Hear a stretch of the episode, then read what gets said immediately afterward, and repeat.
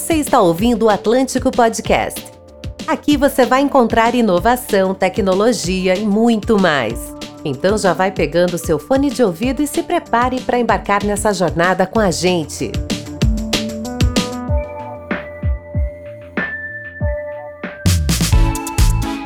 Oi, pessoal, bem-vindo a mais um episódio do Atlântico Podcast. Eu sou o Abner, sou o líder da plataforma 3D e hoje eu vou falar um pouco sobre a impressão 3D, como foi o início, como é que ela está sendo hoje, o que, é que vai vir pela frente na impressão 3D. E para essa discussão, eu trouxe aqui como convidado o Tiago.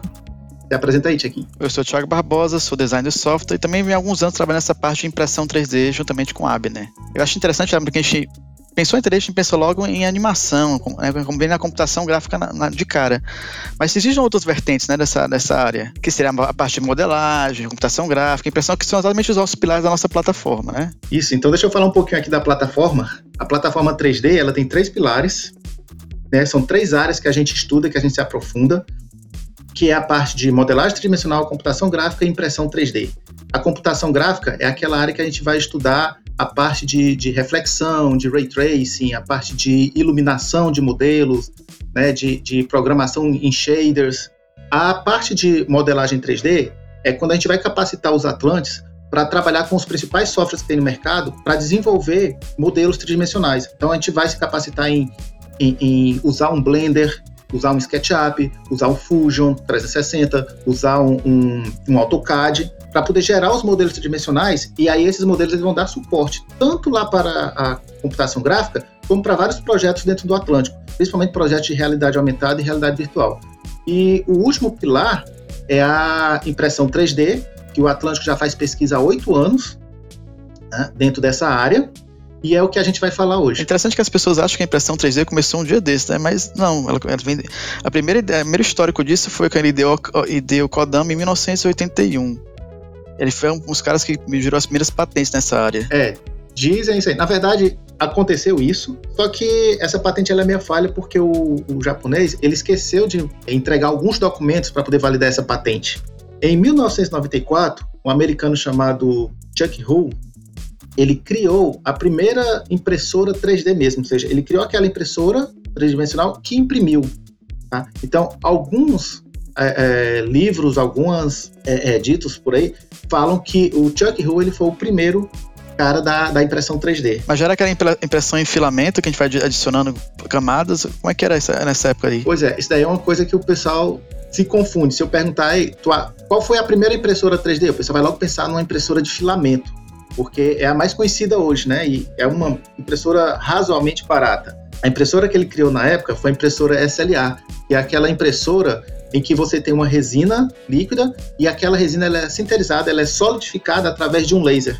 Então você tem uma bandeja com essa resina, uma superfície plana que toca a primeira camada da resina e embaixo uma luz, né, um laser que diz o local onde vai ser solidificado, onde vai ser sinterizado. Mas isso aí já, já, já, é, já tem um processo de, é, aditivo, subtrativo, como é que é? Eu fiquei com dúvida. Porque na, na impressão de filamento eu vou adicionando camadas e vou, e vou criando a peça, né? No caso desse, desse, dessa impressão do SLA, como é que é isso? Como é que ela se classifica? A impressão 3D, ela é classificada como aditiva. É por isso que vem o termo manufatura aditiva. Certo? Ela, a impressão 3D ela vai sendo feita camada a camada. Então você vai modelando é, um objeto, você vai criando o objeto camada por camada, por isso que ela é aditiva. Existe a subtrativa, a manufatura subtrativa, que ao invés de você adicionar camada, você vai retirando camada, vai retirando pedaços. Por exemplo, imagine um, um escultor, né, que ele vai fazer uma peça, vai uma obra de arte, uma estátua. Então ele pega aquele material, um pedaço de, de madeira, o barro, e ele vai começa a retirar camadas daquele, da, da, daquele tronco, né, daquele barro, para fazer a escultura dele. Então, essa daí se chama a manufatura subtrativa. É interessante assim que gente, o que a gente está vendo na, na, no decorrer do, dos anos, a impressão 3D ela foi evoluindo para vários tipos de, de, materiais de impressão, né? A gente vê o pessoal com, com, com alguns tipos de, de, polímeros plásticos. A gente está vendo agora, a gente teve até um dia uma palestra sobre, sobre impressão de, de partes humanas para substituição de hóstias e, e prósteses e com metal. Viu o pessoal usando também cerâmica. Até um, um dos meus dentes foi impresso um dia desses usando uma cerâmica também. Então, é uma coisa que está indo para várias diversas áreas na nossa vida. É, hoje o estudo de materiais para impressão 3D é um campo aberto que muita gente está pesquisando. Né? Várias áreas dessa aí, como você disse, e tem materiais, por exemplo, que são condutores de energia, tá? que você consegue, por exemplo, imprimir uma lanterna de uma só vez, onde você depois você vai ter só que colocar a pilha e o LED e ela já vai estar, tá, é, você já vai conseguir acender. Você não precisa colocar mais nenhum um pedaço de metal ou plástico a mais para poder fazer as conexões. Acho interessante que até o Burger King está tendo essa onda da impressão 3D, né? É, o Burger King há um, alguns meses atrás ele colocou uma nota, acho que eu vi no Twitter isso, mas depois eu pesquisei e estão é, fazendo pesquisa para poder criar o hambúrguer através da impressora 3D. Tá? Então, vão é, é uma impressora 3D que vai fazer um hambúrguer ali padronizado para o Burger King. Uma coisa interessante, Thiago, nisso daqui, é que essa mesma ideia do, do Burger King de fazer um hambúrguer né, com a quantidade de é, proteínas, de, de elementos para aquele hambúrguer, esse também é utilizado no, na indústria farmacêutica. Tá? Você pode é, criar um remédio, uma pílula, né, um comprimido, onde Naquele comprimido, a impressora 3D ela vai depositar o elemento na quantidade correta para aquele comprimido. E isso faz com que o, o remédio, esse comprimido, ele seja personalizado para uma pessoa. Então, um, um, médico, ele diz, ó, oh, você vai ter que tomar um comprimido tal, passa a receita para o farmacêutico, a impressora 3D vai fazer aquele comprimido personalizado para aquele paciente dele. Ele assim consegue garantir a quantidade de cada um dos elementos na, na pílula, né? Hoje eu, tá, eu já tive um problema desse um dia desse com meu avô, que a gente estava partindo o remédio dele, eu pensei, não, pode não, porque você não sabe se está bem dividido, né, as quantidades dos elementos aí. Exatamente, principalmente pessoas que têm hipertensão, pessoas mais velhas, né, que tomam remédio controlado todos os dias, existe a, a miligrama daquele comprimido e muitas vezes você não encontra na farmácia e aí você precisa de um comprimido que é de 100 miligramas, você compra, você tem um comprimido que é de 50 miligramas, você compra um comprimido de 100 miligramas e parte ali no, no meio para poder utilizar. É. Interessante que essa área ela começou inicialmente com a parte, com, a parte de, de aeromodelos, carros, né? Primeiras, as primeiras empresas a usar para fazer protótipo. Principalmente empresa, empresas, empresas bélicas nos Estados Unidos. Então, assim, a gente vê que a, a, atualmente né, elas estão evoluindo para não só imprimir os protótipos, mas também começar a imprimir a parte dos carros mesmo, né? Isso. A impressão 3D na parte de automobilismo, ela serve para fazer os protótipos, né, como você falou, e reposição de peças, tá? Não só de carros novos, tá? De carros antigos também, carro que você não tem mais peça no mercado para comprar, você pode imprimir aquele modelo e, e fazer a, a colocação no, no, carro. Sim, porque tem, tem alguns, tem alguns principalmente esses carros antigos não tem mais reposição, né? não existe mais as peças antigas, né? Tem até uns programas na, na, na TV que fala sobre, que mostra, mostrou muito isso.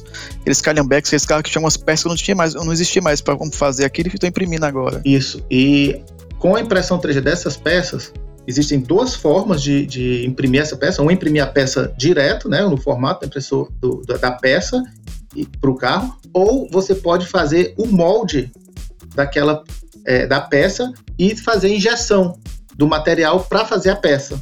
E isso reduz bastante o custo, porque o molde de uma peça ele é muito caro tá, para ser feito. Ela é uma coisa que se desgasta e você fazendo com a impressora 3D ela é mais barata, você vai estar tá utilizando um material que não agride o meio ambiente, certo? Então você reduz bastante o custo. Acho que né, a impressão 3D, o céu está ficando bem, o céu é o limite, né? Porque ela está indo para lá de. Foi, veio da área automobilista, foi para de comidas e também está entrando na parte de medicina. Como eu disse, o mundo do meu dente já foi impresso, né? O cara escaneou minha boca e já personalizou um dente para mim de acordo com a minha cara dentária.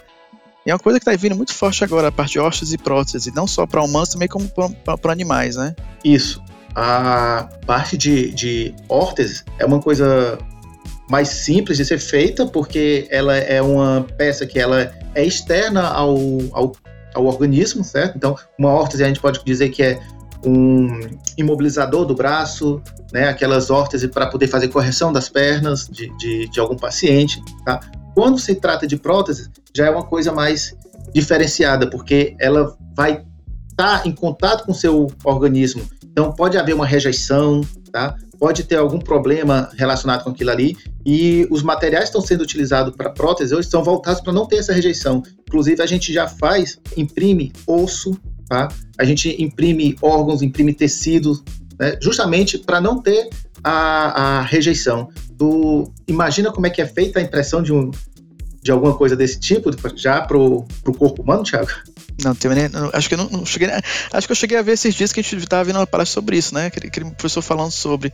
Mas para mim é uma coisa que é muito distante, mas que está cada vez mais perto, né? E a, é, a impressão, a forma de, de imprimir isso aí é uma coisa. não é de outro mundo. Você imprime ali o. Por exemplo, você, quer, você vai imprimir um rim. Você vai imprimir o molde daquele rim, o formato daquele rim com uma substância e que depois é depositado células em cima da, da daquele molde e essa célula ela consome esse molde todinho, deixando o órgão. Caramba, então quer dizer que em breve a gente vai poder imprimir até coração também, tudo nessa, nessa mesma técnica? Logo, logo a gente vai ter isso para humanos. Há pouco tempo atrás, um grupo lá de Israel, eles é, imprimiram um coração humano, só que de tamanho reduzido para ratos, utilizando células humana. Então foi era um coração perfeito, com todas as cavidades, com todo o tecido necessário, né, com as artérias, as veias saindo para poder ter a, a, conexão ali, a passagem de sangue. Né? Só que era um coraçãozinho pequeno. Então falta pouco tempo agora para a gente imprimir um órgão mesmo para colocar no, no, corpo humano, né, da gente. É, então a impressão ela, ela veio da parte automobilística, está passando para a parte de comida, medicina. Ela está cada vez mais entranhada em mais diversas áreas da nossa vida, né? Mas será que já consegui imprimir casas um dia? Já, já, já passou batido. Já existe impressão de casas. Falando de Brasil, é, a universidade lá no Rio Grande do Norte existe uma impressora que imprime a casa. É uma impressora gigantesca, né? onde ele tem um, um cabeçote que dispensa, né, que ele elimina o, uma massa, tipo um cimento, e ele vai fazendo o contorno da casa e depositando essa massa. E no final, em poucos tempos, né, em, em tempo de minuto, ele consegue fazer a, uma casa. Tempo de minuto é assim, não vai fazer do dia para noite, né? Você vai levar alguns dias ali, mas é muito menor do que você fazer no, no processo tradicional. É, a, gente, a gente acaba ganhando até a redução de custo disso, né? Porque a gente consegue ter um tempo maior, menos mão de obra especializada e, e acaba ganhando isso aí que mais? Que, que outras áreas você já ouviu falar, né, que estão usando a impressão 3D?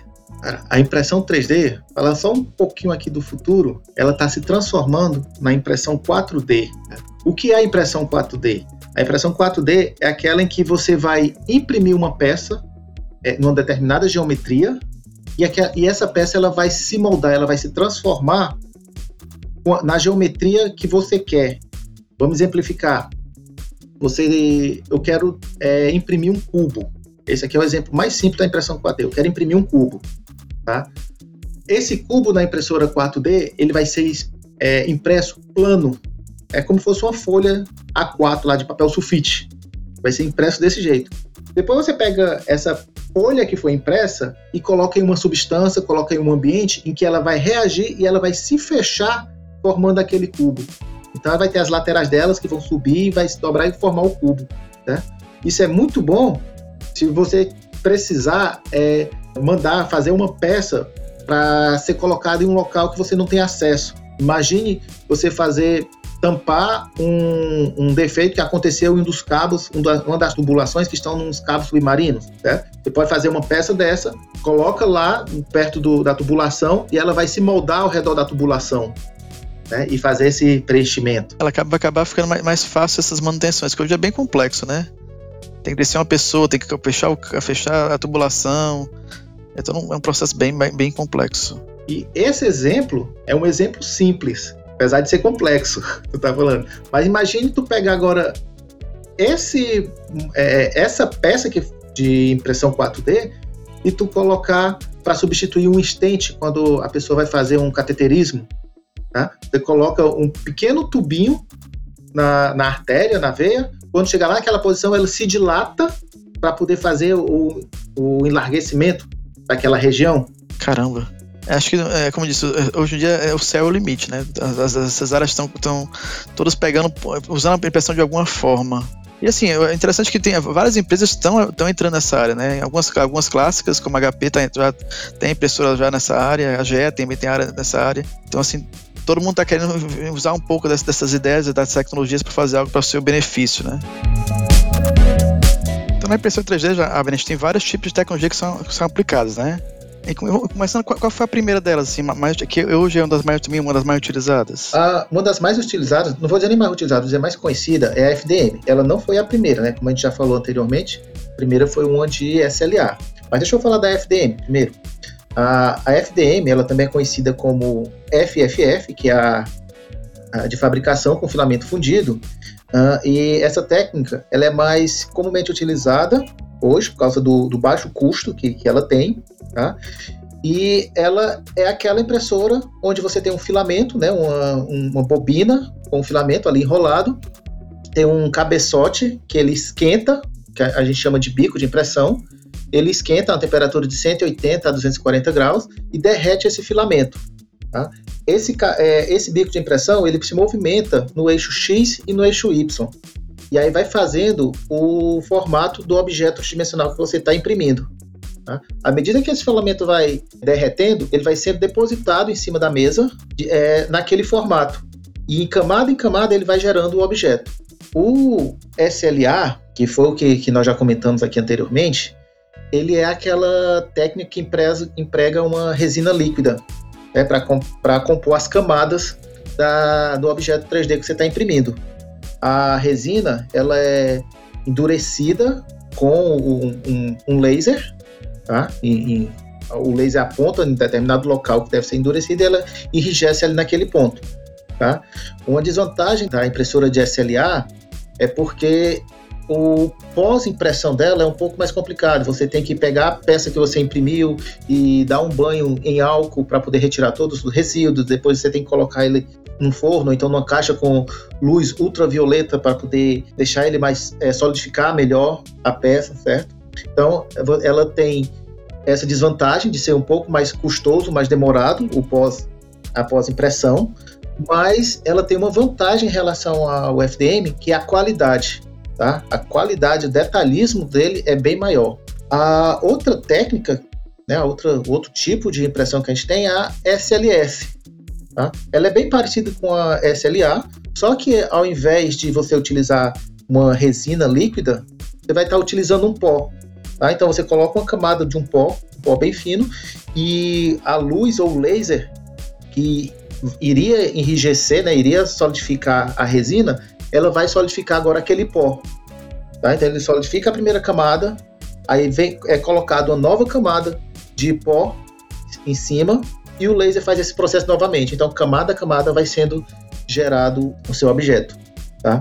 Então a gente pode classificar a impressora da HP, a Multijet Fusion, como, como STLS. Isso. A MJF, ela é uma classificação à parte, mas ela veio depois da SLS, como várias outras vieram depois da SLS. Então, alguns dizem, e eu é, também digo que é, várias outras tecnologias, como a JFF, MJF, desculpa, MJF da, da HP, ela está embaixo da SLS. É porque o conceito é muito, muito parecido, né? Vou, ter, vou passando camada de pó, vou imprimindo como fosse com um agente, como fosse a impressora de tinta, e ativo o agente usando a, a, a luz, né? A partir do ponto que a luz que é ativado pela luz, aquela parte solidifica, né? Acho o grande ganho dessa impressora da MJF é porque ela não precisa de suporte. Né? O próprio pó é o suporte, é o suporte para as peças. Né? E ela acaba conseguindo ter uma. Eu consigo imprimir muitas peças em, em, em pouco tempo também. Ela é muito rápida nesse ponto. Então, se pensar em escalabilidade, pensar em impressão em grande quantidade, a MJF é uma boa pedida. Isso, a MJF para empresas, né, para grandes indústrias, ela é super adequada, enquanto residencial a gente utiliza a, a FDM e a SLA, né, que é as de resina. Bem, Thiago, eu acho que a gente passou por toda a parte da, da impressão 3D, desde o início até o que vai acontecer no futuro, não é isso? Então, eu queria agradecer por você estar participando aqui como convidado. Também queria agradecer a todos que escutaram esse podcast até aqui. E precisando de mais informação, vocês podem buscar nossas, nossas redes sociais, no site do Atlântico, www.atlântico.com.br. É isso aí. Você ouviu o Atlântico Podcast. Muito obrigada por ter acompanhado a gente no episódio de hoje. Se quiser conhecer mais sobre o Instituto Atlântico, é só seguir a gente no Instagram, @iatlântico, e acessar nosso site www.atlântico.com.br. Nos vemos nos próximos episódios.